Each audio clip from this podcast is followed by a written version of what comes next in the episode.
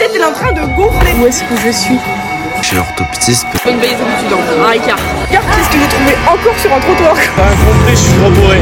C'est mon Barcelone, du coup, bah. Ah, je me brûler. Connard Bonjour On se retrouve ici pour notre deuxième épisode de notre super podcast Konak.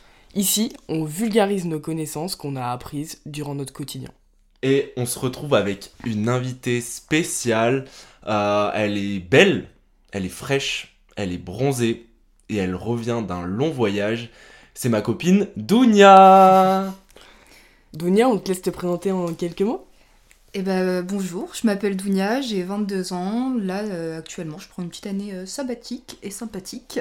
Oh Euh, donc, je voulais en profiter pour voyager. Là, je reviens de deux mois en Asie du Sud-Est, où j'ai appris plein de belles choses et euh, je compte euh, repartir un peu plus tard dans l'année aussi. C'est pour ça que là, on va discuter un peu de tout ça et elle va vous partager euh, les moments et ce qu'elle a appris sur ce beau et long voyage. je, je fais un petit aparté. Margot revient avec un œil au beurre noir. Elle a une visio en plus avec son, son directeur de mémoire. Euh, elle a réalisé son rêve, elle s'est enfin tapée. Bravo Margot, je suis fier de toi. On te félicite. C'est faux. J'ai juste pris un genou euh, à mon match de rugby hier et je me retrouve avec une sale gueule aujourd'hui. Voilà, on peut le dire. Ah oui. Mais comme on dit, rien n'est impossible. Peut-être qu'un jour tu te battras. Euh, et en fait, ça va être une super transition pour mon sujet. Quel est ton sujet aujourd'hui, Yogan? Ben, rien n'est impossible. J'ai découvert que dans la vie, euh, ben, on pouvait être capable de tellement de choses. Ok, ok. On va aussi un peu teaser euh, le deuxième sujet. Ah, de bah, notre, bien sûr. De notre de invité. notre invité. Qu'est-ce qu'on pourrait. euh, quel titre pourrait-on donner à, à ce sujet? Euh, être humain, Être humain. l'humanité. L'humanité? Ouais, On juste vous- être humain. On vous en dit pas plus. On va commencer par le sujet de Yogan. Aujourd'hui, il y aura que lui qui va parler d'un sujet et notre invité. Donc, euh, sans plus tarder, euh, à toi, Yogan. Alors, moi j'ai découvert, Margot Dounia, que dans la vie, rien n'était impossible. J'ai j'ai un exemple hyper concret. Euh, Il y a ça, ça va faire trois ans que j'ai fini STAPS. Et on nous a donné un projet à faire. Et euh, on a eu l'idée d'organiser une color run pour euh, personnes en situation de handicap et valides. Et, et en fait, avec une équipe et bien accompagnée, bah, tu arrives à... Le truc qui paraissait impossible au début, et bien à la fin, il y avait 400 participants et... C'est vrai que c'est un truc de ouf. Ouais, D'ailleurs, j'ai encore mes chaussures qui sont roses. ouais moi aussi. Ça, franchement, ça part pas. Non, ça partira jamais. Mais après, ça donne un petit flow, je trouve. La semelle rose, sympa. Mm, ouais, il y, a il y a un petit côté un peu tendance, euh, très sympa. Euh, mais du coup, c'est c'est vraiment ça que je veux vous partager. C'est en fait, quand t'as une idée, il faut pas la perdre et même si elle doit changer, et ben au final, ben, tu peux tout faire en fait. Ouais, en partant de rien, mais en travaillant et en étant bien entouré, je pense que on peut tout réaliser en fait. Ouais, Ouais, faut se donner les moyens. c'est ça. Et je pense qu'il faut être bien accompagné aussi. Mais par exemple, j'aurai un exemple tout con. hein. Là, euh, on est en train de faire quoi? Un podcast. Euh, ni Yogan, ni moi avons des connaissances là-dedans. Et euh, bah, grâce à quelques conseils de sa chère maman, et, euh, et aussi bah, l'encouragement de tous nos potes, bah, on est passé de une idée à la, réalisa- à la réalisation de notre idée en fait. Ouais. Non, mais c'est. c'est- Ouais, et en plus, on... je trouve ce qui est important quand on part en projet comme ça, c'est de prendre du plaisir. Vous voyez ce que je veux dire ou pas? Oui, oui, oui, mais c'est sûr que si ça te tient à cœur, généralement, tu prends le plaisir de le faire aussi. C'est un truc que tu as envie de, de concrétiser, tu as envie que ça aboutisse. Ouais. Et ouais, c'est c'est ça. Et même les trucs qui paraissent tout bêtes, entre guillemets, par exemple, faire un gâteau. Par exemple, la pâtisserie. Au début, tu te dis faire une bûche de Noël, ça paraît impossible. C'est super dur à faire. Non, vraiment pas. Ah ouais? Ouais. Bah, Je sais pas, je l'ai jamais fait. Moi, je Ouais, la commande chez le traiteur. hein. Ouais, bon, après, Margot, toi. euh, Excuse-nous. Mais. On n'a euh, pas les mêmes moyens. Mais pas du tout, les gars. Rien à voir. Mais ouais, c'est de se dire dans la vie, en fait. euh, Et du coup, ce que j'ai appris sur moi, c'est de se dire, même quand euh, c'est compliqué de partir ou des choses comme ça, euh, je pense à toi, Dounia, euh, de se dire, ah, mais c'est pas possible de partir, euh, comment on va faire, euh, même tout seul? Bah, après, moi, je peux pas partir tout seul, j'aime pas du tout ça. À partir du moment où ben en fait tu commandes ton billet d'avion, ben t'as pas le choix. Non, t'as pas le choix, surtout que c'est. Enfin, là, la destination où- par laquelle j'ai commencé, le billet d'avion était quand même relativement cher. Ouais, à loin. 30 balles. Ouais, T'étais loin. ouais, ouais. Tu commençais par la Thaïlande Ouais, c'est ça. Ouais. Donc, euh, Donc, Ah. ouais, tu fais pas machine arrière, puis j'avais pas pris d'assurance. Mais est-ce que pour vous, je me pose vraiment la question, est-ce que quand t'as pas le choix, le truc te paraît plus réalisable? Vous voyez ce que je veux dire? En, en gros, quand juste c'est, toi-même, tu te dis Ah, j'aimerais bien faire ça, mais que t'as le choix de le faire ou non, ben des fois tu vas pas le faire. Alors que si t'es forcé à le faire par l'école ou par euh, t'achètes ton billet d'avion, t'es obligé de te débrouiller derrière. En fait, quand t'as franchi le premier cap, eh bien en soi, t'as pas le choix de continuer. Du coup, excuse cette notion de rien n'est impossible quand on n'a pas le choix. Parce qu'après, c'est toi avec toi-même, entre guillemets. Vous voyez ce que je veux dire ou pas? Ouais, je vois. Par exemple, euh, moi, moi l'année dernière, j'ai organisé un, un tournoi de balle aux prisonniers pour l'école. Et, euh, et du coup, au début, on part, on part de rien du tout. Et on part surtout d'un événement qui a déjà été fait et qui a été un succès de ouf. Et à cause du Covid, ça s'est plus fait. Et euh, mon équipe, c'était la première équipe à, à refaire le projet après toutes ces années. Et il y avait pas mal d'attentes. Et euh, bah, du coup, bah, t'étais obligé de te dire, je veux faire mieux en fait. Ouais, c'est ça, t'as pas le choix. Et c'est là où bah tu te prends tu te prends au jeu, tu te dépasses par tout ce que tu peux, tu travailles euh, beaucoup plus que ce que tu devrais travailler, mais euh, au final, le jour même, t'es là, t'es devant ton événement et bah t'es fier et tu profites. Hein. Surtout que c'était un franc succès. Ouais, c'est clair. C'était un, un délire et euh, c'est aussi pour ça que j'ai décidé de bah, travailler dans, dans l'événementiel, parce que l'événementiel, c'est créer des projets toujours avec rien du tout. Et en fait, il y a pas mal de gens qui me disent... euh, des ouais, c'est ça. sponsors, ouais, ouais. Il y a pas mal de gens qui me disent à chaque fois Ouais, euh, bah du coup, ça te fait pas chier de faire un truc et après, hop, c'est fini, il faut tout que tu recommences. Je dis Bah non, parce que c'est pour d'autres personnes, c'est un autre événement, c'est une autre dimension, c'est une autre équipe, c'est plein de choses différentes. Ouais, c'est- ça, ça peut jamais être le même. Ça sera jamais la même chose. Et oui, il y a des choses qui sont plus un succès que d'autres, mais c'est comme ça que tu apprends et c'est comme ça qu'un jour, je Ouais. ferai un événement de bâtard, c'est sûr. Mondial. Ah oui. Mais déjà les JO, c'est toi qui les organises, non? Mais non, etc. C'est toi. Anne Hidalgo. Ouais, ouais, t'inquiète. Remets les voitures, s'il te plaît. Et les trottinettes aussi, non? Ah ouais, ah, ça, ça, ça me manque d'une force. En plus, on va à Paris ce week-end, là, avec euh, Pauline. Si t'arrives à avoir ton train, mon grand. Ouais, la SNCF en ce moment, c'est un peu la galère. Mais euh, eux aussi, j'ai l'impression que la SNCF, pour le coup, euh, tout, tout est possible. Oui, c'est vrai. Tout, on peut s'attendre à tout. Bah, sauf à avoir ton train à l'heure. Mm. Mais. Non, sinon ça va. Ou avoir un train tout court. hein. Avoir un train tout Parce court. que vendredi. euh, Ah ouais, ça, quelle galère. T'as pas eu tes trains supprimés, toi, pour cette semaine? Bah, je sais pas, j'ai pas regardé, je dois y aller demain normalement à Paris. Que je regarde. Je regarderai plus tard. Ouais. bon, après, c'est pas grave. Mais, euh, mais voilà. Du coup, dans la vie, en fait, on peut accomplir des trucs en tant qu'être humain qui sont, mais, tellement grandioses et tellement. pff, Comment dire? L'humain Ah. est capable de beaucoup de choses, faut juste qu'il s'en donne les moyens et qu'il se fasse confiance. Ouais, il faut sortir aussi de sa zone de confort. Mm. C'est ça aussi la, la clé de, de la réussite. Parce que sortir de sa zone de confort, c'est se questionner sur soi-même, c'est se questionner sur son environnement. Et donc, euh, du coup, essayer de, de réaliser la chose qui va, qui va changer un peu, un peu ta vie, quoi. Sortir de la zone de confort, j'aime bien. sortir de sa zone de confort, c'est ça.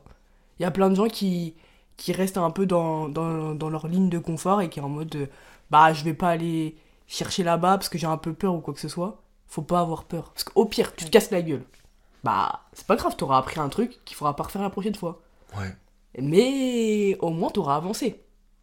C'est vrai. Surtout que quand t'es au début d'un projet, entre guillemets, rien n'est grave, je trouve. Enfin, quand tu veux accomplir quelque chose, t'as... Bon, ça te paraît impossible, mais comme tu dis, la moindre erreur, en fait, c'est pas grave. À part si Oui, une sur... Voilà. À part si t'as une entreprise euh, qui est multimillionnaire, et encore, du coup, si tu fais une erreur qui te coûte des millions, c'est pas très grave. Euh, mais c'est vrai que quand t'es au début du projet, en fait, c'est comme les startups. Vous, vous avez la notion de startup? Bah ouais. en gros, faut tout essayer. Excusez-moi. Faut tout essayer pour, euh, pour voir ce qui fonctionne. Il n'y a pas de mauvais trucs. C'est ce que j'ai appris l'année dernière.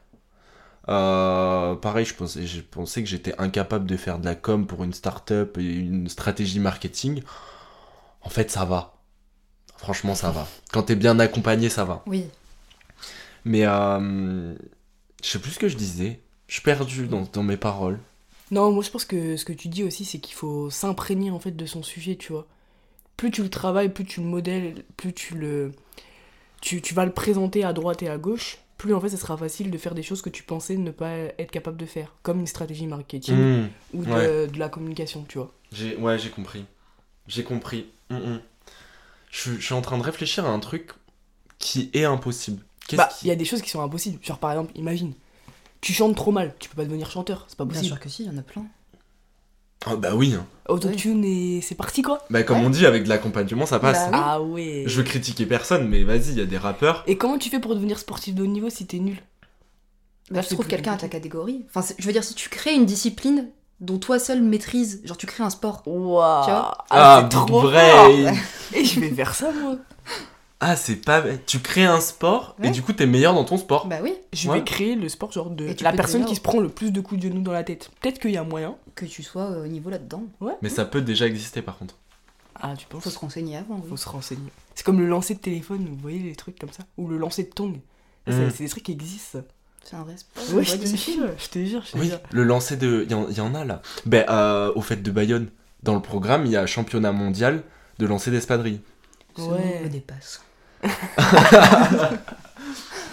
Mais je pense du coup, ce truc-là, de ce qui, si c'est impossible, c'est parce que t'as pas la capacité. Tu vois, comme tu dis, tu peux pas spo- devenir sportif de haut niveau. Tu vois, moi, je vais aller jamais battre Usain Bolt Oui, sur un 100 mètres.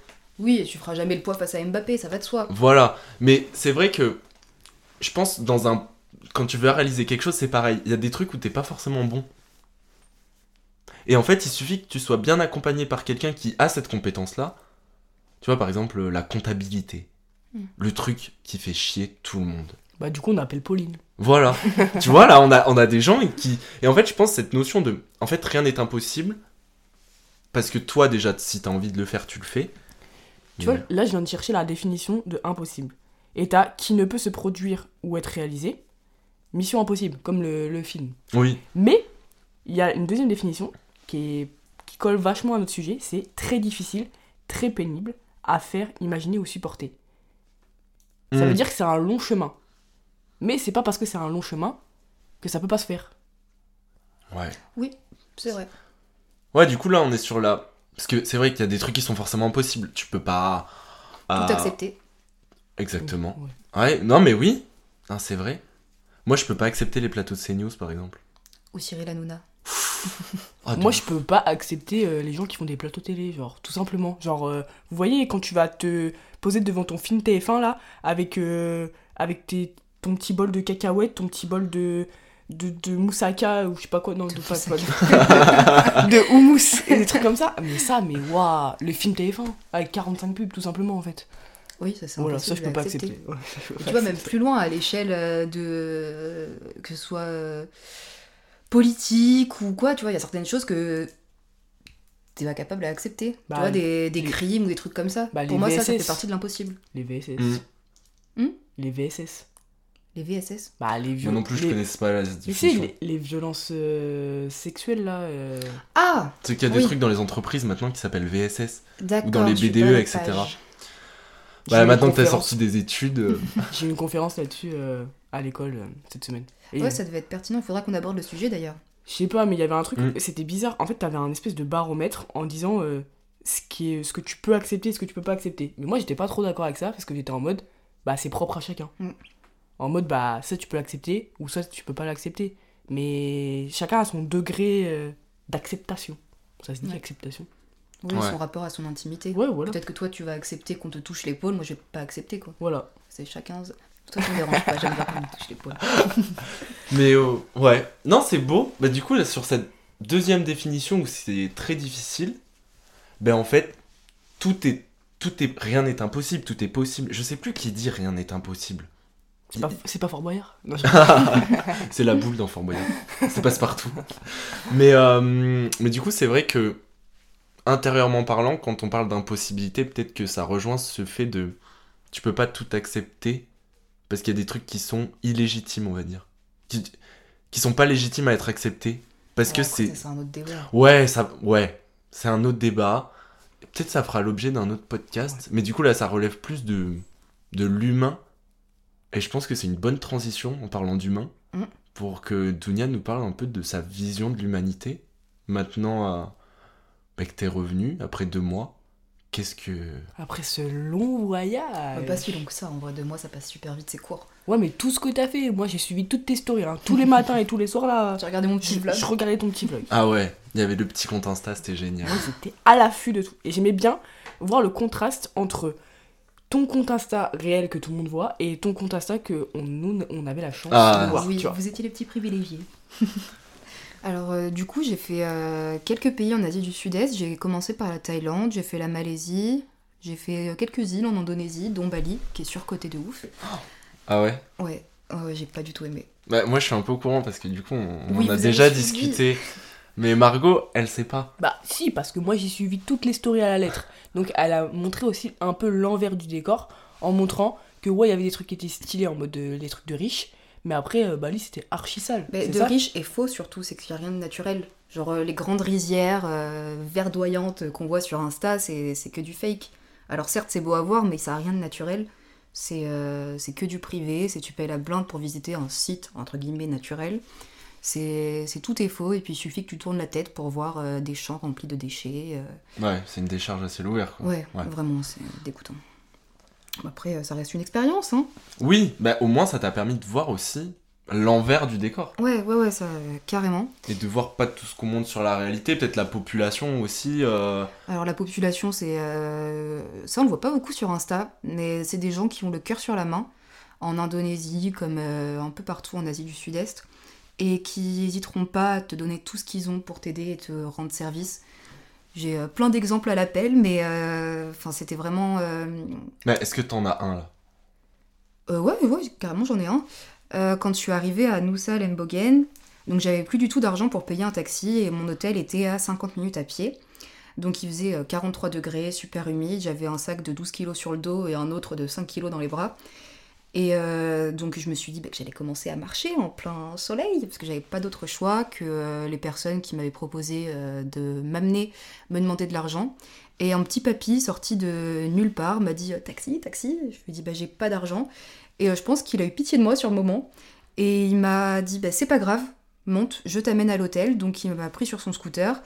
Et donc j'avais vraiment rien à lui donner. Je lui ai donné un paquet de cigarettes que j'avais, c'était le seul truc où je pouvais euh, échanger, enfin le remercier. Et euh, il a continué dans sa gentillesse et m'a invité à manger chez lui, à rencontrer sa femme et ses enfants, parce qu'on avait discuté sur le trajet. Et c'est un, petit papy qui avait rien, rien du tout. Il vend du pétrole. Et je lui ai demandé si ça lui suffisait pour vivre. Et il l'a pas assumé. Enfin, il me l'a pas dit ouvertement, euh, non, c'est galère. Mais Mhm. il m'a juste dit, euh, enfin, tout est difficile. Ouais. Et je sais pas, ça m'a, ça m'a ému. Parce que c'était en Thaïlande ça? Non, ça c'était en Indonésie. Et alors, Indonésie, pour faire une conversion un peu de monnaie, c'est le billet que tu m'avais montré? Ouais, ouais, la monnaie, j'ai En, en gros, un billet de 1000. euh, comment c'est quoi la monnaie? C'est des roupies. 1000 roupies là-bas, c'est équivalent à 4 centimes chez nous. Ah ouais, non, mais les billets de 100 000, C'est- ça faisait 5 euros. euh. Ouais, non, je me suis un peu perdue dans les monnaies parce que euh, ben, la monnaie est très faible là-bas. Genre, par exemple, au Vietnam, fallait diviser euh, par 25 500. Ah, c'était énorme. C'était énorme. Thaïlande, fallait diviser par 35, ça va. Malaisie, par 5, ça va. Mais le reste, c'était euh, c'était vraiment galère. Donc, je pense que je me suis fait avoir plus d'une fois. Oui, c'est possible. Mais euh, ouais, c'est ça, c'est- En fait, c'est inimaginable de se dire, on va. Toi, quand... ce qui m'a choqué, c'est quand t'as dit j'ai payé ma cartouche de cigarette le prix d'un paquet en France. Ouais, ouais, ouais, j'ai payé 12 euros euh, ma cartouche de clope. Non, mais c'est fou. Ouais, non, c'est rien du tout. C'est rien du tout. Après, je sais pas, euh, j'ai pas regardé la composition des cigarettes. hein. Oui, c'est la fabrication d'Asie, mais euh, Oui. Ça va à un goût différent, genre un goût, euh, je sais pas, elles sont trop bonnes. spécial. Ouais, je t'en ferai goûter si tu veux. J'en ai acheté au melon. Ah, incroyable. Je te jure, c'est incroyable. Mais sinon, les autres, oui, avaient un goût, euh, enfin, le même goût qu'en France, quoi. C'était la même chose. Donc, euh, en parlant d'humanité, donc il y a eu cet exemple de, papy, mais ouais, c'est ça, les, gens sont fondamentalement gentils? Ouais, foncièrement gentil. Euh, j'ai euh, j'ai cette conception du voyage où j'aime bien m'imprégner du lieu où je suis, de l'environnement. Euh, C'est-à-dire que je vais pas aller en Thaïlande et me loger dans des hôtels 5 étoiles avec piscine, vue sur mer ou quoi. quand tu sais que 70% de la population est précaire. Donc euh, j'étais vraiment dans les... Enfin voilà, j'ai vécu comme une, comme une locale un peu partout. Et donc j'ai rencontré la majorité des gens qui n'avaient rien, à part la foi. Et qui... Ah. te- c'est- quoi comme re- religion? Il y a beaucoup de bouddhisme et euh, d'islam. Ok. Ok. Euh, en Thaïlande, ouais, c'est ça. Euh, Malaisie, c'est musulman à 70%. Indonésie, c'est 50-50. Après, euh, Vietnam, comme euh, un passé historique, c'est bouddhiste et christ- euh, chrétien. Ouais, c'est un peu un mélange. euh, Mais. Parce que du coup, j'ai discuté avec euh, bah, ta maman. Bisous, mamoun. Et du coup, euh, elle m'a dit que. Tu vois, tu parles que les gens ont beaucoup la foi et c'est leur gentillesse est sûrement due à ça parce qu'il y a. Il y a en fait, tu dois aider le voyageur, c'est ça? Ouais, c'est ça. Bah, le petit papy, Et il a été. prochain. Oui, non, mais c'est ça. C'est ça. Genre, c'est des. Ils t'aident, ils... je sais pas comment dire. C'est. Ils ont. Ils ont rien, mais ils donnent tout. Ouais, Bah, parce c'est- que bah, c'est... ils se tiennent à la bonne conduite que leur instaure euh, leur foi, leur Ouais, religion. Ouais, c'est. c'est aide ton prochain, Dieu te remerciera. Ouais. Ouais. Mais C'est en Et plus te c'est le du- redonnera. c'est du partage parce que euh, bon bah je pense euh, tu vois par exemple quand on part euh, nous tous les deux l'été Mm. avec euh, Loïc euh, Loïc c'est le papa de Lucille c'est une de nos super copines euh, voilà ils- sont dans le sud de la France et euh, Loïc il est foncièrement gentil en fait voilà il nous a expliqué que en fait avec lui quand il était jeune les gens ont été très gentils dans le partage et en gros, lui, sa vision, c'est ben moi, je fais pareil pour que vous puissiez faire pareil. Et moi, j'ai vachement cette vision-là maintenant de euh, j'ai mes moyens, mais j'essaye au maximum De partager. de partager Mm. parce que eh, je trouve que c'est la chose la plus importante. J'ai envie de m'acheter le dernier Mac. je, mais, mais ce qui me rend le plus joyeux, c'est de pouvoir juste euh, inviter quelqu'un au resto, par exemple. Bah, comme tu as fait avant-hier avec moi, tu m'as invité euh, deux fois à boire un verre. Ouais, mais parce que je peux le faire, et en fait, comme je peux le faire, je me dis, ben vas-y quoi. C'est, ça vrai. c'est, je sais pas, c'est, on est déjà régi par l'argent, c'est quelque chose qui est très partout dans le monde. Alors qu'il n'y a pas cette notion-là là-bas. Ouais, C'est euh, quand euh, j'étais au Vietnam, je galérais à trouver mon bus euh, de nuit. Et je suis tombée sur une petite dame qui avait trois gamins, deux dans les bras et un à son pied. Je lui ai demandé où est-ce qu'était la station de bus, où est-ce que je devais me rendre. Donc elle savait pas non plus. Et ben elle m'a invitée chez elle à boire un thé. Elle a pris mon téléphone, elle a regardé les informations avec ses deux gamins dans les bras. Elle a Mhm. appelé la station de bus euh, et sans rien attendre en retour. Et euh, chez elle, c'était pas, c'était pas ta maison quoi. C'était pas un appartement. euh, c'était vraiment. ouais, les matelas au sol, les draps quasi inexistants, mais le cœur sur la main. Juste, voilà, partager son aide, partager ses ressources aussi, même si tu me diras, voilà, le thé là-bas, euh, c'est pas non plus ce qui coûte le plus cher, mais ça a un bah, budget un- quand même. Pour, bah, pour eux, ça a un Ouais. coût. Elle m'avait proposé de manger aussi. euh, Ouais. Mais c'est marrant cette vision-là. Enfin, c'est marrant. Est-ce que du coup, plus t'as de l'argent, plus t'es individualiste? Bah, je pense, ouais. Après, Ouais, ça va dépendre des Ouais. personnalités aussi, non? Oui. Je pense aussi. Mais c'est vrai que du coup, quand tu. Si Quand tu tu restes enfermé compares- dans ton milieu, Ouais. je pense que oui, tu deviens individuel. Si tu restes entouré des personnes, euh, de personnes pardon, qui ont toutes les mêmes moyens que toi, enfin, t'as rien à apporter, t'as rien à échanger. Hmm. Oui, parce que pour toi, ben, c'est ce qu'on revient à dire. Euh, Il y a un truc euh, sur le fait de sortir un peu, de voir de nouveaux horizons. Je crois que tu m'avais parlé de la définition de la liberté, Ouais. parce que tu avais rencontré un mec et ça m'avait frappé.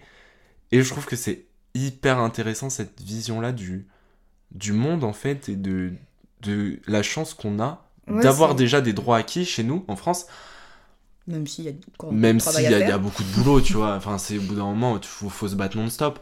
Mais, euh, mais euh, enfin, bah, je te laisse en parler parce que c'est toi qui, connais le truc, donc. euh, Ouais, il y a des choses qui, pour nous, Français ou Européens, nous semblent totalement acquises et normales. Or, c'est pas le cas partout. J'ai rencontré un Égyptien dans l'avion et que j'ai recroisé à Hanoï. Donc, on allait boire un verre ensemble, on a discuté. Et il m'a parlé de la première fois qu'il a quitté le territoire. Donc, lui, il a commencé par la Malaisie. Et il m'a dit qu'il s'est senti libre Alors, la Malaisie, moi, j'ai pas kiffé, je me suis pas du tout. Enfin, c'est Ouais, pas on, est, on est sur du racisme euh, inscrit dans la constitution, enfin on n'est pas, c'est pas, pas safe quoi. Ouais, non, et puis euh, donc lui, égyptien, on avait euh, sensiblement la même couleur de peau, il était bon, un peu plus bronzé. Mais euh, lui était content, était libre, il m'a dit qu'il est allé dans une auberge de jeunesse qui était mixte. C'était la première fois de sa vie qu'il fréquentait des filles qui n'étaient pas de sa famille. Parce que là-bas, en Égypte, c'est pas, c'est pas commun. Il m'a expliqué qu'en fait, on pouvait prendre jusqu'à deux ans de prison pour des rapports euh, sexuels hors mariage. Euh, Wow. Que tu pouvais pas. Ouais, c'est fou, hein. Ouais, tu peux pas aller boire un café dans la rue avec une pote. Quand Mais t'es- Comment tu fais pour rencontrer du coup la, ta femme ou... Ah bah, Alors ça, il m'a expliqué. Eh, Ce sont ses mots, euh, je tiens à le préciser. Il m'a expliqué qu'en fait, euh, c'était du, du bouche à oreille et qu'en fait, euh, les hommes, généralement, venaient voir les, les pères de ces femmes. Et euh, c'était au plus offrant, donc celui qui allait donner la plus grosse somme d'argent, qui allait offrir les plus beaux bijoux. Et généralement, en fait, il cherche à acheter la virginité de la femme aussi. Et donc, c'est ces termes, hein. il m'a vraiment dit acheter, il a parlé de, de vente. Ouais, oh la Je- vache. voilà, je change Oh. rien à ces dires. Et euh, donc euh, voilà, si le père est satisfait, il accepte euh, ben voilà, de, de, De donner vendre, sa fille en De vendre, oui. c'est- de la vente, c'est fou. Ben, pour nous, ça, enfin, tu vois, pour nous, ça nous semble être de la vente. Bon, après, lui aussi le disait, mais euh, tu vois, pour eux, c'est juste en fait, c'est culturel. Et je lui avais demandé d'ici, du coup, les gens, ils consentaient parce que c'était la culture. Et euh, bah, c'est la culture, c'est comme ça, on accepte la culture. Ou si ils n'avaient pas le choix de- d'accepter cette culture. Enfin, est-ce qu'ils consentent à accepter cette culture-là? Et donc, euh, après, les, après les mariages, généralement, dans l'année qui suit, il faut que les femmes tombent enceintes. Et euh, la plupart des mariages se solvent au bout de peu de temps, peu d'années, par un divorce. quelle et- surprise. Oui. Ah, c'est surprenant. Oh là là. Et le, le problème, c'est pas pour les hommes, parce que les hommes n'ont pas de difficulté à retrouver euh, une épouse, mais c'est pour les femmes, parce que, bah, comme je disais plus tôt, en fait, euh, ils achètent la virginité. Sauf qu'une femme qui est mariée et qui a des enfants, techniquement, elle est plus vierge. Donc la plupart du temps, et il a pris l'exemple de sa sœur quand il me racontait ça, elles sont condamnées en fait à terminer leur vie euh, seules avec, euh, avec les enfants. Après, peut-être que c'est pas le cas partout en Égypte, je veux pas faire de généralité, j'y ai jamais Oui. mis les pieds, euh, enfin, euh, je tiens à le préciser. Oui, c'est comme, voilà, on peut pas prendre un, un discours d'un Français qui est en voyage euh, au Mexique pour expliquer comment fonctionne la France. Oui, ou pour Mais- expliquer comment fonctionne le Mexique. Là, voilà, je sais pas comment. En tout cas, c'est ces propos qui semblaient profondément sincères et qui m'ont profondément choquée aussi, en tant que, en tant que femme, en tant que, que française. Ouais. C'est. Mm. Après, c'est. C'est hyper intéressant de l'avoir vu et de voir cette euh, définition-là de la liberté. euh, Parce que lui, il- c'est libre parce que du coup, il y a personne qui le surveille. Si on prend grossièrement. Parce que personne va aller répéter qu'elle était boire un café avec euh, une copine, tu vois. Bah, c'est juste qu'il a le droit de le faire là. Ouais, il a le droit. Le droit de faire euh, ce qu'il veut. Bah, juste le droit d'avoir euh, des, des amis, des fréquentations du sexe opposé. Ouais. Donc ouais. Donc pour en revenir sur le le long sujet de l'humanité et de la bonne foi de l'humain, Mm. ben en fait euh, tu te rends compte qu'il y a il y a encore des inégalités qui sont hyper frappantes quand ce sont en termes par exemple là dans les pays où tu as été d'un point de vue monétaire, Ouais, des grosses inégalités sociales. voilà, et aussi des inégalités culturelles et de conditions parce que là on parle carrément de la condition de la femme. Après, euh, après en Thaïlande, il n'y a pas de. y a- Enfin, j'ai pas ressenti de sexisme, j'ai pas ressenti de discrimination. Là, pour le coup, tu vois, les, les, comment dire, les inégalités de sexe, euh, là, on en revient à ce dont je t'ai parlé, mais ça concernait l'Égypte. Oui.